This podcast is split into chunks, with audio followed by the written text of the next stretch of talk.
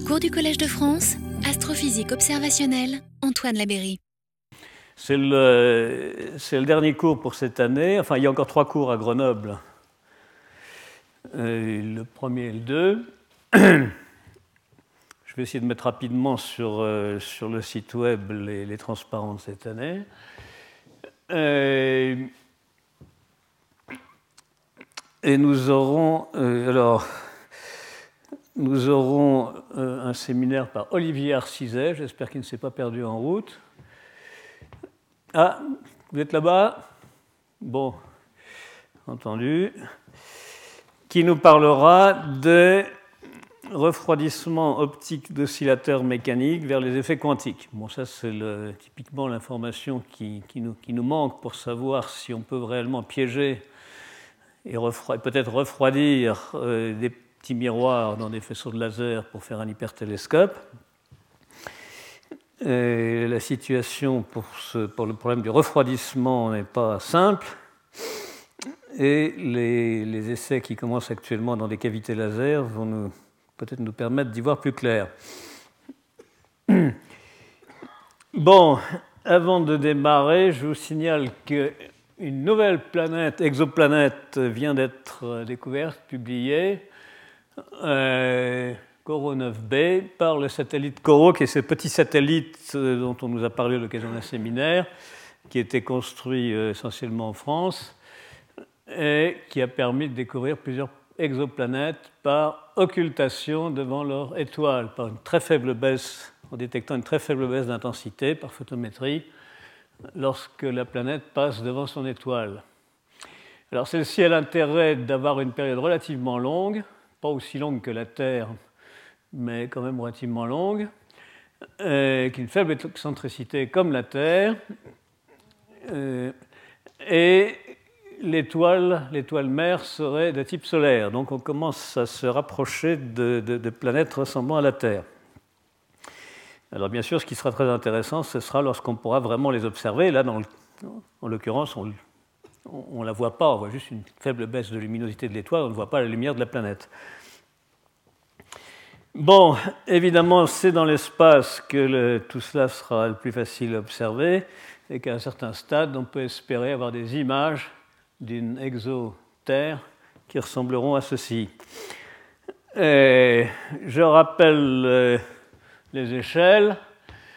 Et si on considère une, une flottille hypertélescope dans l'espace, à l'échelle d'une flottille de 1 km, on pourra faire énormément de choses en matière d'images, d'images résolues d'étoiles, étoiles proches, euh, pour étudier leur physique, euh, leur, spectre en même temps que les, images, euh, mais aussi euh, toutes sortes d'objets euh, plus ou moins lointains, des supernovae, des sursauts gamma, des lentilles gravitationnelles, etc. Bon, à l'échelle d'une flottille de 100 km, à ce moment-là, on commencera à résoudre, bien résoudre, les exoplanètes, les exoplanètes proches, ce qui permettrait de rechercher la vie beaucoup plus efficacement, avec des images ressemblant à ça, où on voit euh, des taches de verdure ici. Vous savez que la verdure, euh, que l'exo-verdure ne sera pas forcément verte, peut être de n'importe quelle couleur, comme nous l'a expliqué l'exobiologiste qui a fait un séminaire la semaine dernière. Euh, bon, et puis, si on arrive à l'échelle de 100 000 km, ce qui est possible sur le papier, c'est toujours beaucoup plus facile sur le papier, et, eh bien, à ce moment-là, on peut espérer former des images résolues d'objets extrêmement compacts qu'on ne peut pas résoudre jusqu'ici, comme par exemple les étoiles à neutrons, euh, telles que le pulsar du crabe, petite étoile euh, magnitude 18 qui clignote au centre du pulsar du crabe, résolu, euh, résidu, résidu d'une explosion qui a eu lieu en 1054 et qui a été décrite par les astronomes chinois et, et, autour de laquelle on a découvert dans les années 1970 un petit, un petit clignotant qui clignote en 30, toutes les 30 millisecondes avec la régularité d'une horloge, et qui serait, une espèce de toupie de 20 km de diamètre formée de matière hyperdense. Bon, je rappelle la différence entre les interféromètres classiques utilisant quelques grandes ouvertures est ce que, nous appelons les hypertélescopes. Interféromètre classique, on espère reconstruire des images en faisant tourner l'ouverture ou modifiant l'ouverture pour avoir différents systèmes d'interférence qu'on recombine, qu'on recombine, qui sont autant de composantes de Fourier de, la, forme de l'objet et qu'on recombine pour synthétiser, essayer de reconstruire une image. Mais c'est un procédé extrêmement euh, laborieux et peu efficace, alors que si on peut mettre un grand nombre d'ouvertures, on obtient d'un seul coup euh, une image euh, beaucoup plus, avec beaucoup plus de sensibilité, parce que la combinaison façon des, composantes du paire de, base se fait de façon, d'ouverture se fait de façon cohérente plutôt qu'incohérente comme ici. ici, on ajoute des franges, on ajoute de façon incohérente des franges enregistrées séparément alors qu'ici, on, additionne de façon cohérente des, amplitudes complexes qui produisent un pic d'interférence beaucoup plus intense. On a donc une beaucoup meilleure efficacité euh, d'imagerie. Bien, et la méthode pour faire ça, de faire de façon efficace, c'est de modifier la structure de l'ouverture qui, vue de l'étoile, typiquement pourrait ressembler à ça, alors que vue de la caméra, elle ressemblerait à ceci, ce qui améliore énormément l'efficacité d'utilisation. Et ça se produit grâce à un petit système de euh, petites lentilles, de lunettes de Gavillet inversées qu'on met dans une, en reprenant l'image formée au foyer primaire avant de la projeter sur la caméra ici. Et on gagne énormément en luminosité. Bon, et on gagne énormément aussi en sciences et en sciences, et on gagne d'autant plus que les ouvertures sont petites et nombreuses. Il vaut mieux avoir des petites ouvertures très nombreuses que des grosses pas nombreuses. Par exemple, ici, on gagne euh, un facteur. Euh, euh, on, gagne mille fois, on a mille fois plus de science avec des ouvertures de 10 cm que des ouvertures de 1 mètre à surface collectrice constante donnée. Bien. Alors, donc, à terme, euh, avant, on commence au sol, mais à terme, on voudrait faire ça dans l'espace. Euh, historiquement, on avait envisagé deux ouvertures assez grandes qui avaient été proposées en 82. Puis ensuite, des collègues ont proposé en 80, plus tard, 80, 93, le projet Darwin, qui a été très étudié par l'Agence spatiale européenne, mais finalement euh, repoussé au calendrier grec. Ensuite, la NASA et les collègues américains ont fait une version euh, légèrement modifiée qui s'appelle euh, TPFI, qui ressemble à ça, et pour laquelle nous avions proposé une version hypertélescope. Et puis ensuite, nous avions proposé une version géante 100 km pour observer les exoplanètes et les résoudre. Euh, les collègues infrarougistes américains euh, qui font de l'infrarouge lointain et des submillimétriques ont proposé une version euh, refroidie. Nous avons ensuite proposé à l'Agence spatiale européenne encore une version qui ressemble ici, dont j'ai parlé. Le problème de tous ces projets, c'est que là encore, ça marche sur le papier, mais la construction est complexe. Il faut piloter de façon très précise tous ces éléments. Et avec les méthodes classiques, c'est un, peu, un peu lourd et coûteux comme, système. Et les agences spatiales n'ont pas encore réussi à piloter ne serait-ce que deux petits éléments euh, prototypes pour démontrer que c'est possible.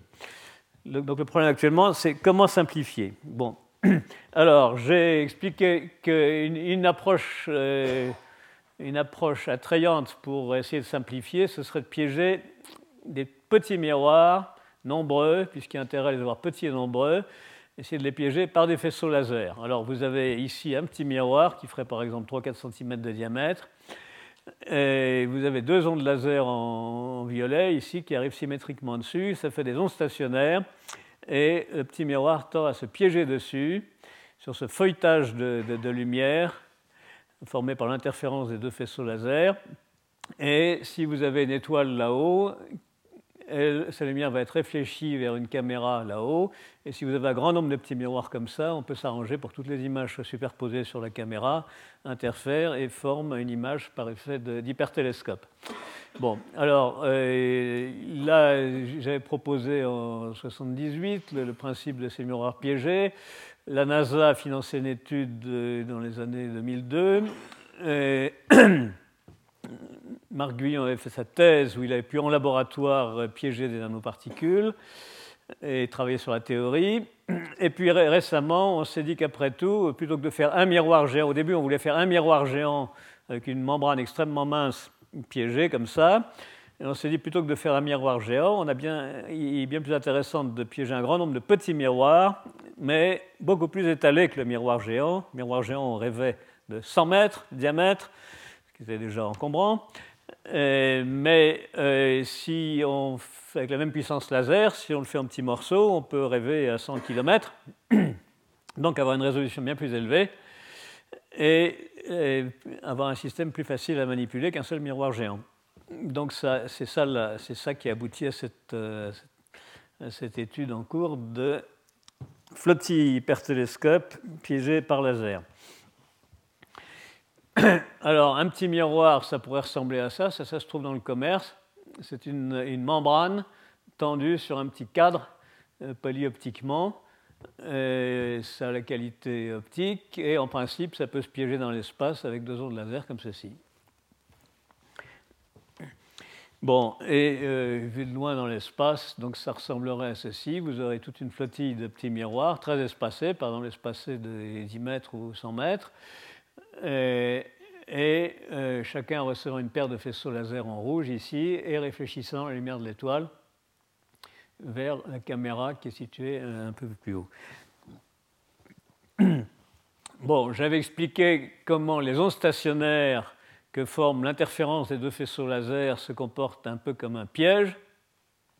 Bon, une autre façon de raisonner, c'est de dire que euh, ce faisceau-là euh, est, réfléchi à moitié par la, lame, qui est semi-transparente. Euh, l'autre faisceau est transmis à moitié par la lame. Ces deux faisceaux interfèrent. Selon la position de la lame, la phase entre les deux faisceaux varie. Euh, si est si, la phase est zéro, l'interférence est constructive. Donc ça veut dire que toute la lumière sort de ce côté-là et zéro de ce côté-là. Parce que s'il n'y a pas d'absorption, si c'est constructif ici, c'est forcément destructif ici. Donc toute la lumière sort de ce côté-là. Et donc il y a un effet de, poussée optique, de pression de radiation qui repousse le miroir par ici. Mais lorsqu'il a avancé d'un quart de longueur d'onde, il arrive à une position où ça va être maintenant ces deux faisceaux-là qui vont être en phase et ces deux-là vont être en opposition de phase, et donc la lumière va être constructive ici.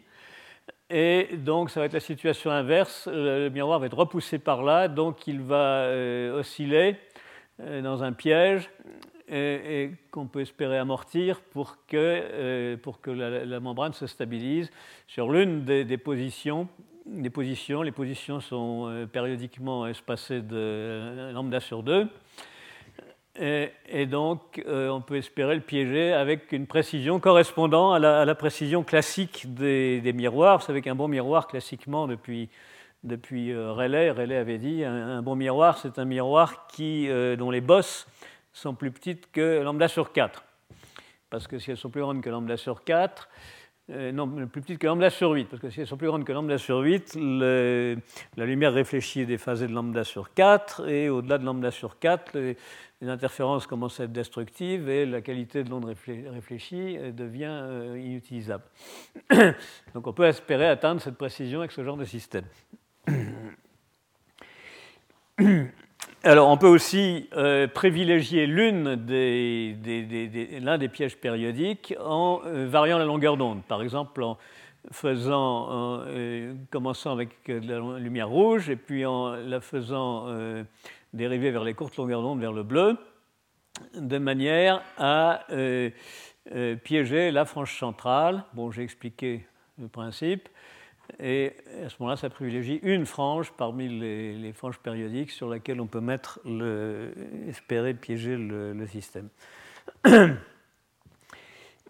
Bon, j'ai expliqué aussi qu'on peut essayer de piéger latéralement aussi, ce qui a besoin d'être beaucoup moins précis. Il suffit là de quelques millimètres de précision.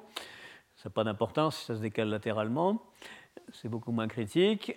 Et ça peut se faire en mettant un, bord, un rebord qui, a un effet prismatique pour euh, dévier la lumière et créer une force de pression de radiation qui tend à recentrer la lame si, euh, si elle se décentre. c'est se descendre sur le faisceau laser qui la couvre à peu près.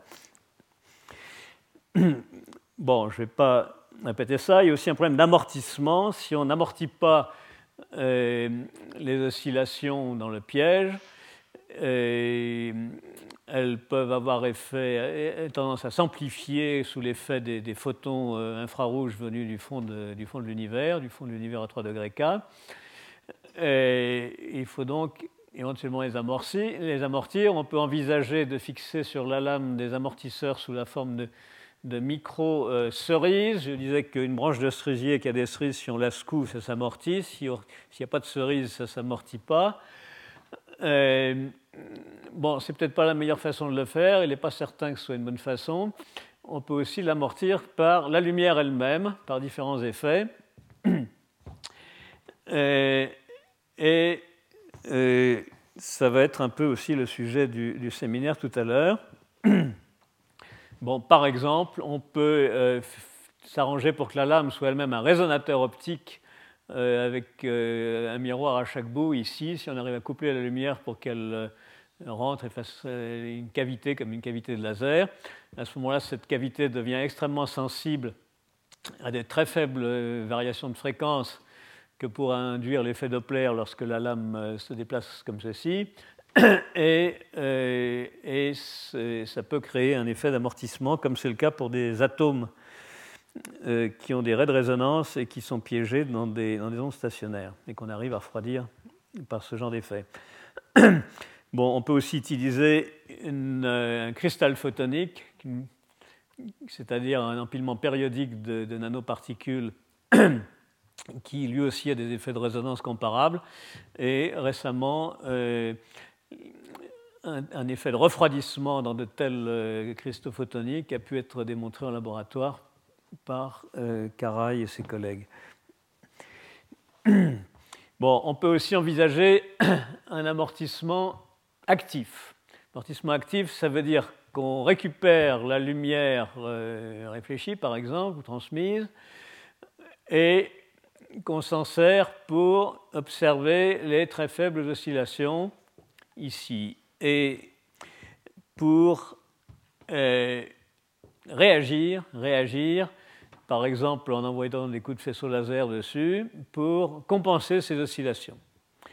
Bon, alors c'est beaucoup plus laborieux. Euh, ça se fait en labo pour, sur, d'autres systèmes, euh, mais dans le cas de avec la géométrie que nous envisageons ici, c'est plus difficile parce qu'à la base, euh, cette géométrie ne permet pas de récupérer facilement la lumière émergente qui part sur les côtés.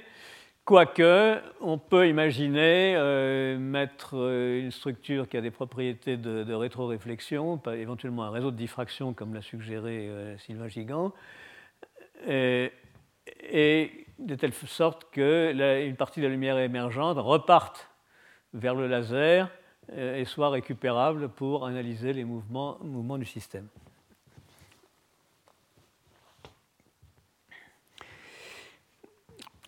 Alors, ces techniques de, refroidissement euh, laser, qui, ont été très étudiées dans le cas des atomes, commencent maintenant à être appliquées pour des, pour des objets ou des miroirs macroscopiques par différents effets mais c'est un domaine qui est à peine, qui était tout juste en train de, commencer, et nous en apprendrons plus euh, tout à l'heure au séminaire. Bon, fondamentalement, si vous avez, une lame, euh, tout à l'heure était horizontale, maintenant est devenue verticale, euh, elle contient des atomes ou des molécules. La température, ça veut, dire, ça veut dire que ces atomes ou ces molécules euh, oscillent de façon plus ou moins aléatoire. dans le cas d'un gaz, on parlerait de mouvement brownien, mais enfin un mouvement équivalent existe pour un solide.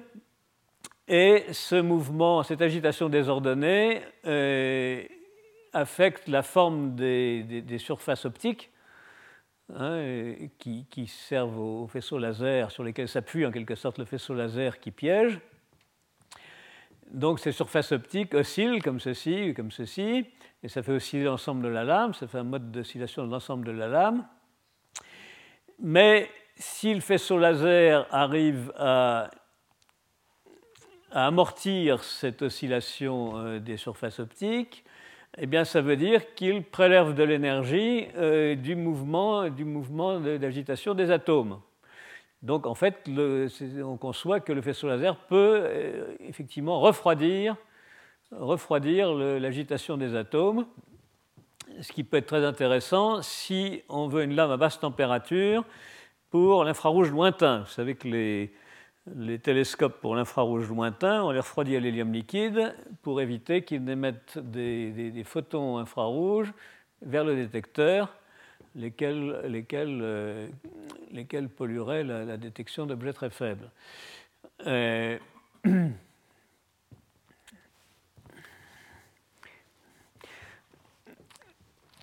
D'où la question, euh, peut-on espérer utiliser ce genre de, refroidissement par laser pour éviter d'emmener de l'hélium liquide dans l'espace, qui coûte extrêmement cher et ce qui ne dure pas très longtemps, parce qu'il s'évapore euh, en quelques mois ou un an.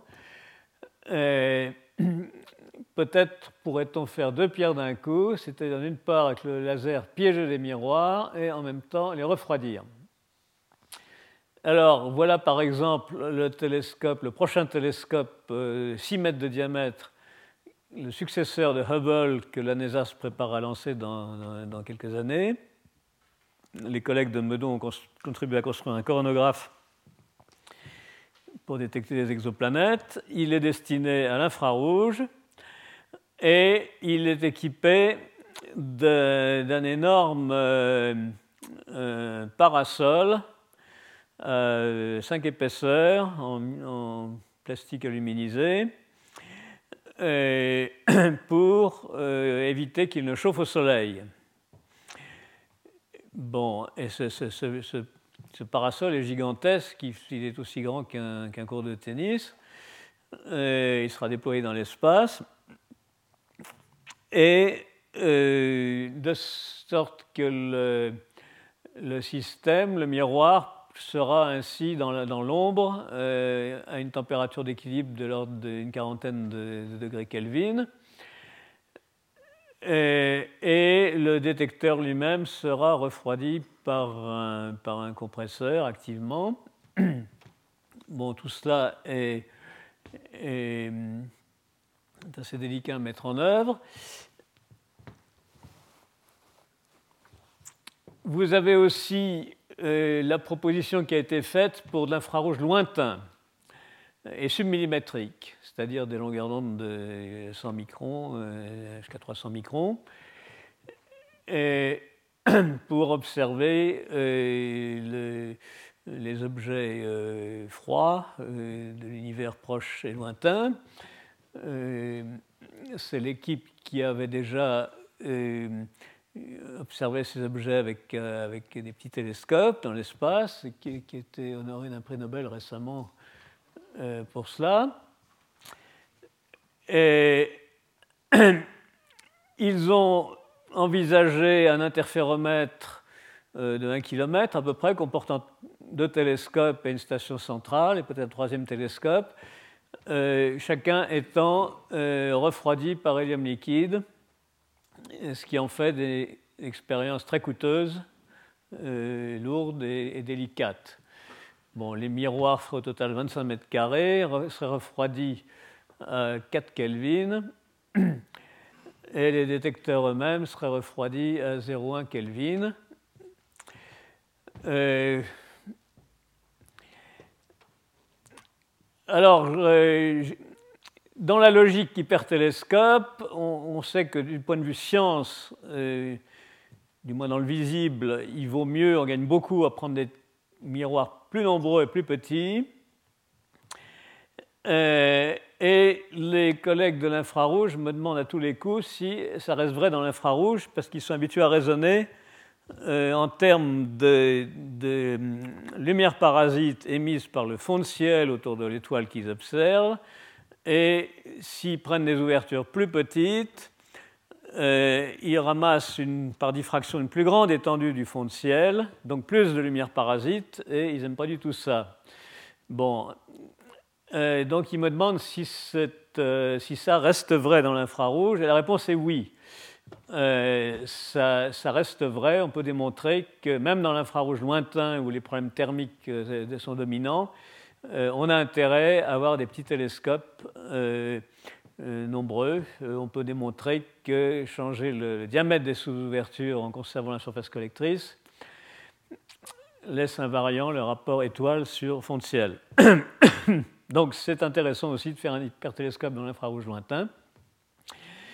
Et, si euh, le refroidissement par laser est envisageable, ce serait, ce serait particulièrement intéressant. Ça pourrait peut-être rendre, réalisable cette manip qui, pour l'instant, est repoussée par la NASA parce que trop complexe.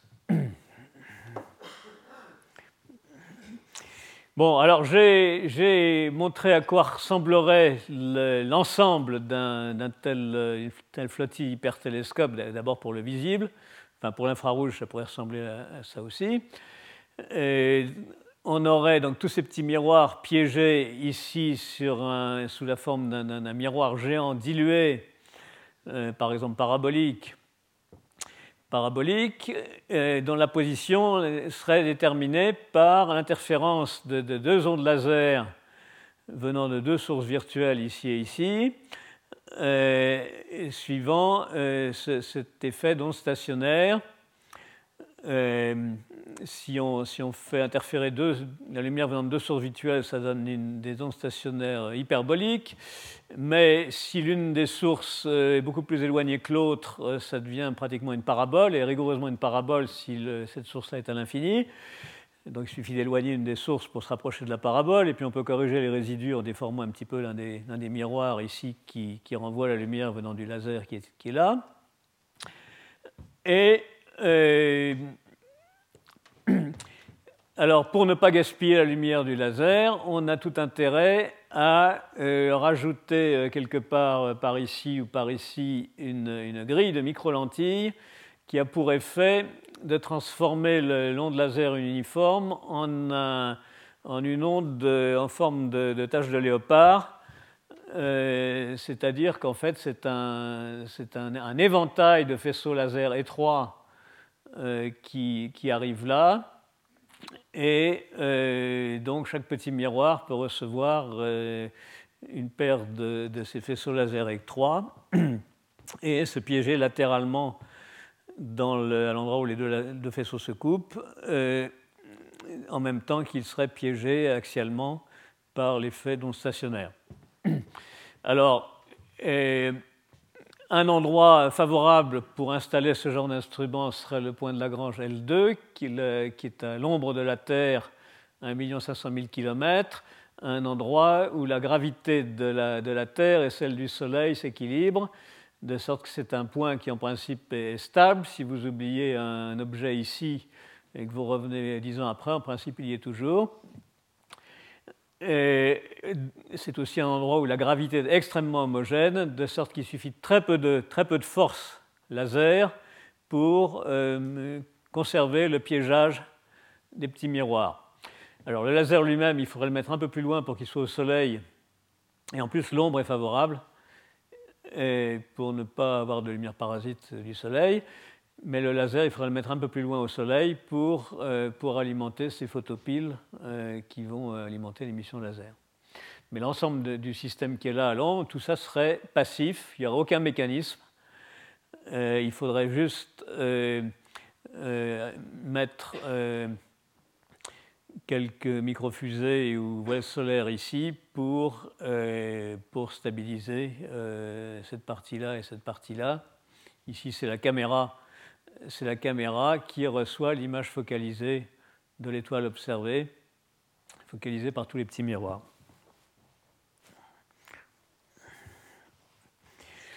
Alors j'ai expliqué qu'au minimum, il faudra deux, deux macrosatellites, euh, un qui porte le laser et l'optique auxiliaire, en particulier la séparatrice qui sépare les deux ondes, les deux ondes qui éclairent le miroir, euh, et puis, euh, et puis éventuellement une ligne Artar, euh, réelle ou virtuelle pour créer l'égalité des chemins optiques ici qui définit la, surface où vont être piégés les miroirs. Bon, et puis un deuxième satellite près du foyer de la parabole qui portera la caméra ici et ce second miroir qui envoie la deuxième onde. Donc le minimum, c'est d'avoir deux satellites. Et bien sûr, il faudra, il faudra pouvoir les, piloter, ces satellites. Euh, et c'est en les pilotant qu'on pourra changer la direction visée. Par exemple, si vous déplacez tout doucement ce, satellite-là, par exemple, eh bien, ça va faire tourner l'ensemble, l'axe de visée de l'ensemble du système va pivoter et va vous permettre de viser une autre étoile. Euh, ce ne sera pas très rapide, mais, euh, en principe, euh, en s'organisant pour, scanner l'ensemble du ciel en six mois, par exemple, ça, devrait être possible.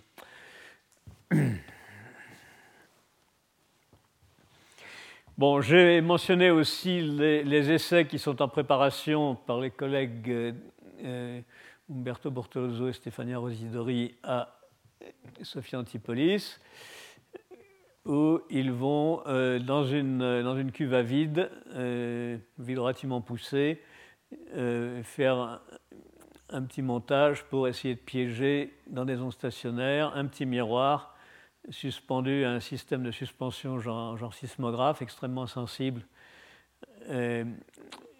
et qui permet, de, en attendant d'être dans l'espace, qui permet de, de simuler l'un des degrés de liberté du système. Le but, est de vérifier les calculs. Et l'étape suivante pourrait être de faire le même genre d'essai en microgravité euh, dans la station euh, spatiale internationale où se trouve un laboratoire européen équipé d'une série de racks dont certains sont reliés au vide extérieur et on pourrait donc utiliser un de ces racks, y mettre un laser et euh, faire un essai.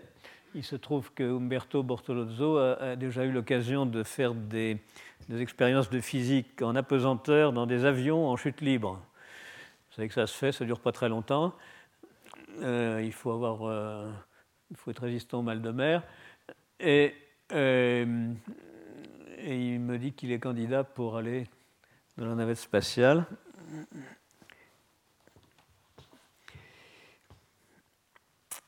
Alors regardons d'un petit peu plus près dans quelle mesure ce genre de système pourrait euh, fournir ce genre d'image sur une Terre qui serait par exemple à 3 années-lumière, ou 10 années-lumière, ou 10, pardon, 10 années-lumière, ça c'est le cas, de figure 10 années-lumière, ou peut-être 30 années-lumière. Bon, donc il y aurait en gros euh, il y aurait une flottille de 100 km qui contiendrait 10 000 à 100 000 petits miroirs, dimension 10 à 3 cm, surface 100 mètres carrés. L'espacement entre les miroirs serait, de 1 km à 300 mètres selon le cas de figure. La masse totale des miroirs 250 kg, ce qui est beaucoup moins que les télescopes spatiaux euh, lancés jusqu'à présent. Et ça, c'est l'intérêt des tout petits miroirs, c'est qu'étant petits, ils sont très minces. Et donc on gagne, on gagne en volume et en, poids, et donc en prix. Euh, bon, voilà un, exemple que j'avais discuté la dernière fois. Un des problèmes, c'est les impacts de micrométéorites. mais vu que les miroirs sont très très nombreux et que les impacts sont relativement rares, et, et qu'on peut se permettre de perdre quelques miroirs parmi 10 000 ou 100 000, et le problème ne semble pas trop grave. Bon, alors le gros problème pour faire ce genre d'image, c'est que près de, cette planète, il y a son, étoile mère, son Soleil, qui est, euh, qui est 10 milliards de fois plus intense. Et donc les moindres fuites de lumière parasite vont faire un voile, vont faire un voile par-dessus qui va empêcher de voir cette, euh, cette planète et cet effet se produit très facilement par, par, diffraction, par, par, des poussières ou par, par, les bords des miroirs, etc. Bon, alors c'est un problème euh, très étudié depuis quelques années. Euh, j'avais proposé dans les années 75 à la NASA de mettre un coronographe sur le télescope Hubble pour regarder les exoplanètes. Bon, à l'époque, euh, ça avait été construit, euh, mais ça n'avait pas marché à cause du défaut de construction du télescope Hubble qui avait de l'aberration sphérique. Mais euh, de nouveaux coronographes ont été faits après coup et maintenant ça marche. Et la coronographie est une approche relativement efficace pour nettoyer l'image et retirer la lumière parasite venant de l'étoile mère.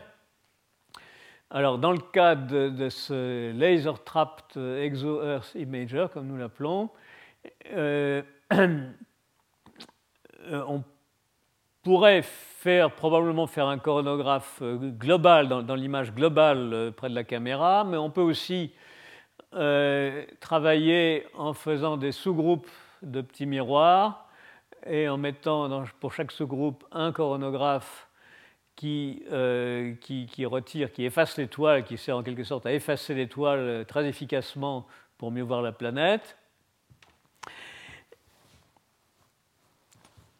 Euh, on peut aussi regarder d'un petit peu plus près déjà l'image FISO. L'image FISO, c'est l'image directe qui se forme au foyer du paraboloïde géant.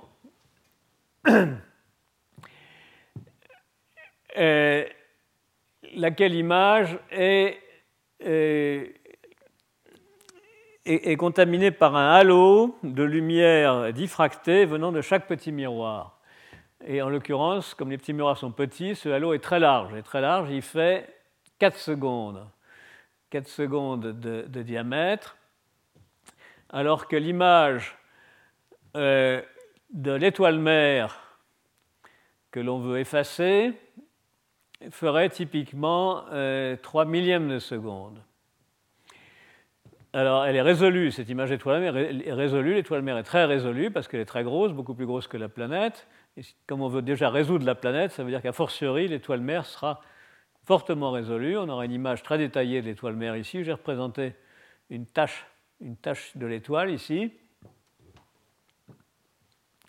Bon, et la planète, sera ici beaucoup moins intense. Là, j'ai mis une échelle logarithmique pour les intensités. Là, vous avez 1 au maximum de l'étoile et vous avez 10 moins 10 pour le maximum de la planète ici.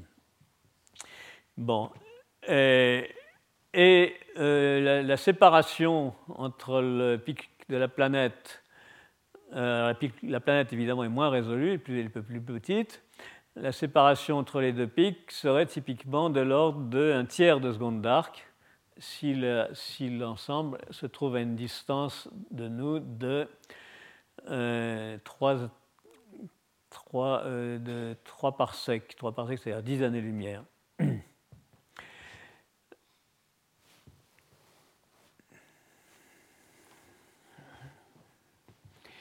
Bon, alors maintenant, vous savez que l'hypertélescope, on part d'un FISO, et puis on rajoute un gadget derrière le foyer pour reprendre l'image et pour densifier la pupille. Donc faisons cette densification. Par exemple, ici, on peut la faire. Alors on peut la densifier plus ou moins. Par exemple, densifions-la ici déjà d'un facteur 1000, c'est plus facile de voir ce qui se passe. Alors qu'est-ce que ça fait? Eh bien, par rapport à l'image précédente, vous avez toujours l'échelle euh, logarithmique là vous avez toujours le pic étoile, vous avez toujours le pic planète, mais le halo, le fait de densifier rétrécit le halo de lumière diffractée d'un facteur 1000. Ce qui au passage intensifie l'ensemble d'un facteur 1 million, ce qui évidemment est déjà intéressant. Mais surtout, on voit que le fait de densifier le, halo de l'étoile euh, fait que ce halo passe en dessous du, pic planète. Tout à l'heure, il était au-dessus, je reviens en arrière. Il était au-dessus, voilà le halo de l'étoile, et voilà le pic planète. Et on voit que le halo est bien au-dessus, et donc le pic planète est invisible parce qu'il est noyé dans le halo de lumière parasite diffracté de l'étoile. Alors qu'après densification, il, euh, il, émerge de ce halo. Donc on gagne beaucoup de ce point de vue-là, avant même d'avoir raffiné en employant des techniques euh, coronographiques.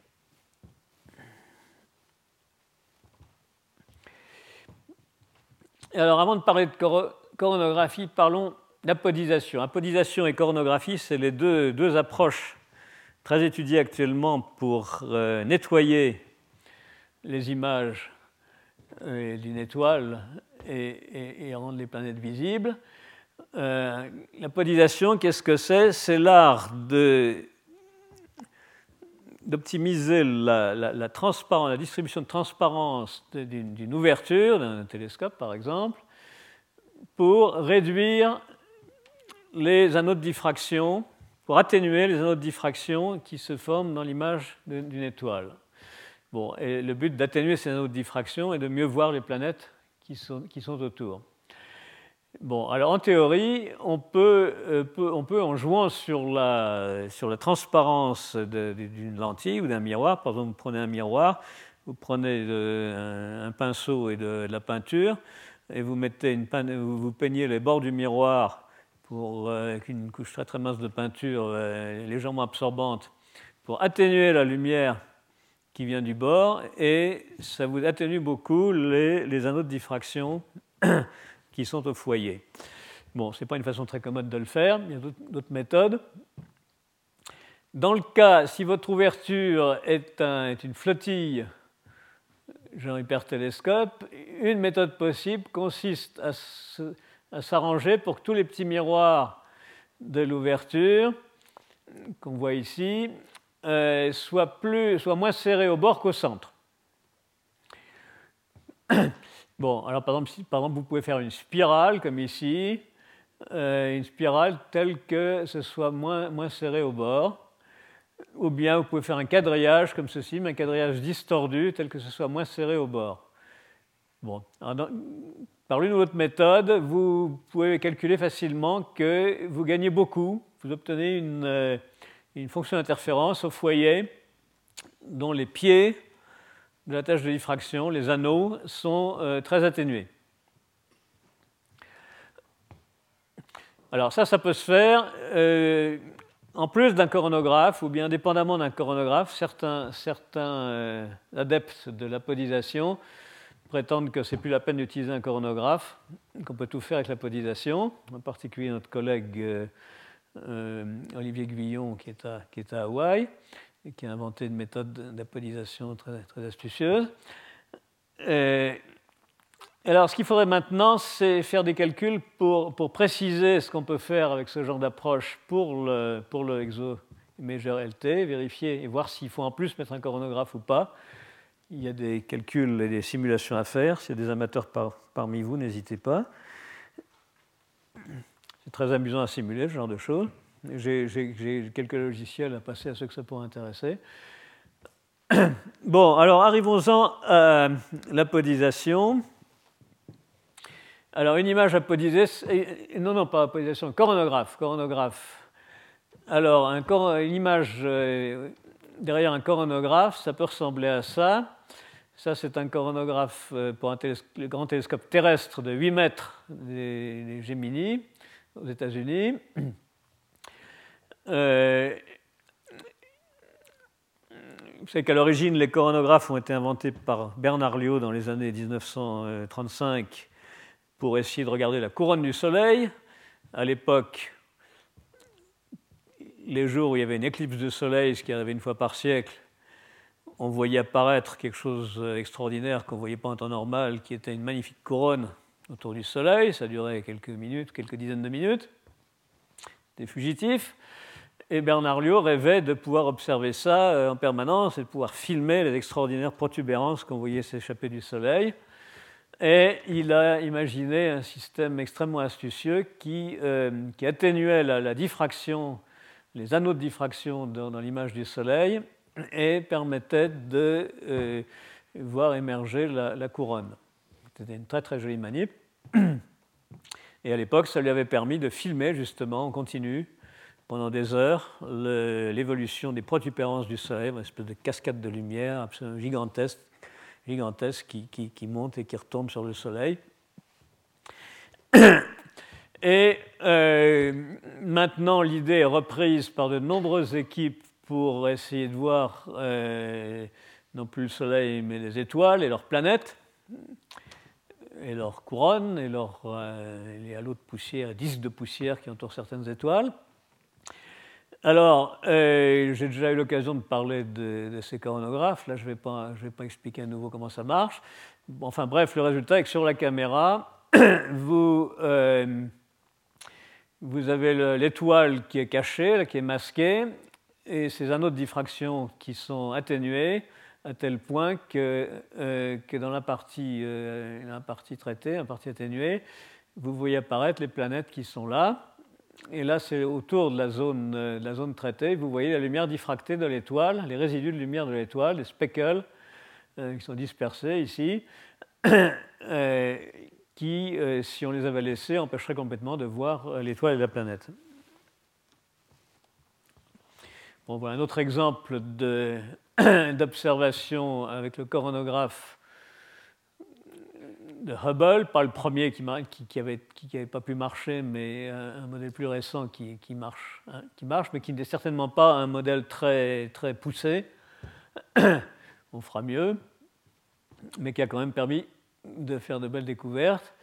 Donc là encore, vous avez l'image du Soleil qui est masquée, de l'étoile qui est masquée, mais vous voyez apparaître autour un anneau de poussière de poussière qui est peut-être l'embryon d'un futur euh, système planétaire qui se, qui se, condensera à partir de ces poussières. Une étoile relativement jeune qui a quelques millions d'années. Bon, et puis à nouveau, un autre objet vu par le coronographe de Hubble, euh, où euh, l'étoile est masquée ici. Euh, et on voit un anneau de poussière autour.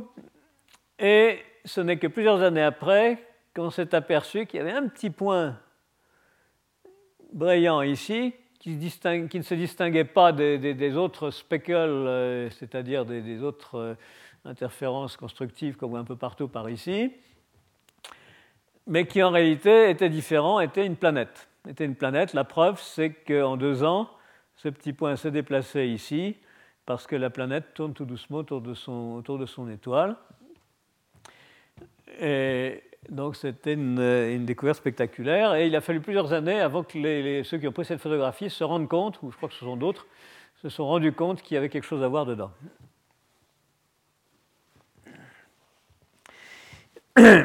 Bon, euh,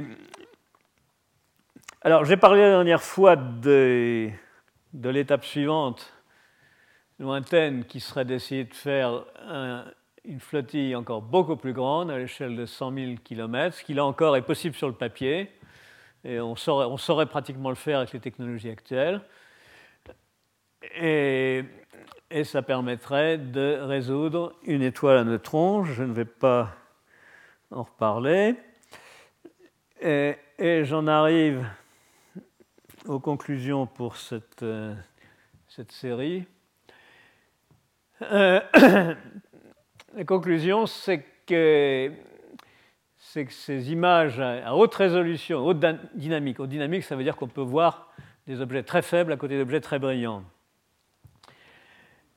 Euh, ce, sont des voies, nouvelles qui, qui, sont extrêmement actives en astronomie actuellement. Il y a un grand nombre d'équipes qui se passionnent pour ces questions-là, et ça bouge très vite.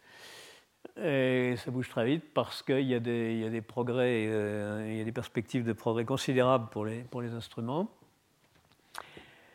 bien sûr, c'est très stimulé par les, découvertes récentes des 400 exoplanètes qui ont été faites par des moyens relativement traditionnels, et notamment par la spectroscopie euh, à peine améliorée, légèrement améliorée par rapport à ce qu'on fait depuis un siècle. Et ces nouveaux, les nouveaux instruments à haute résolution dynamique vont être euh, applicables non seulement aux planètes, mais aussi à, la plupart des objets astronomiques et même aux objets faibles, difficiles, que sont les objets dits, cosmologiques, euh, galaxies très lointaines, aux limites de l'univers connu. Bien sûr, notre compréhension de l'univers devrait y gagner et notamment en ce qui concerne la, recherche de vie, puisque si on résout suffisamment des, planètes, on peut euh, améliorer énormément la, détection de, la recherche de détection de vie sur ces planètes. Voilà, je vous remercie.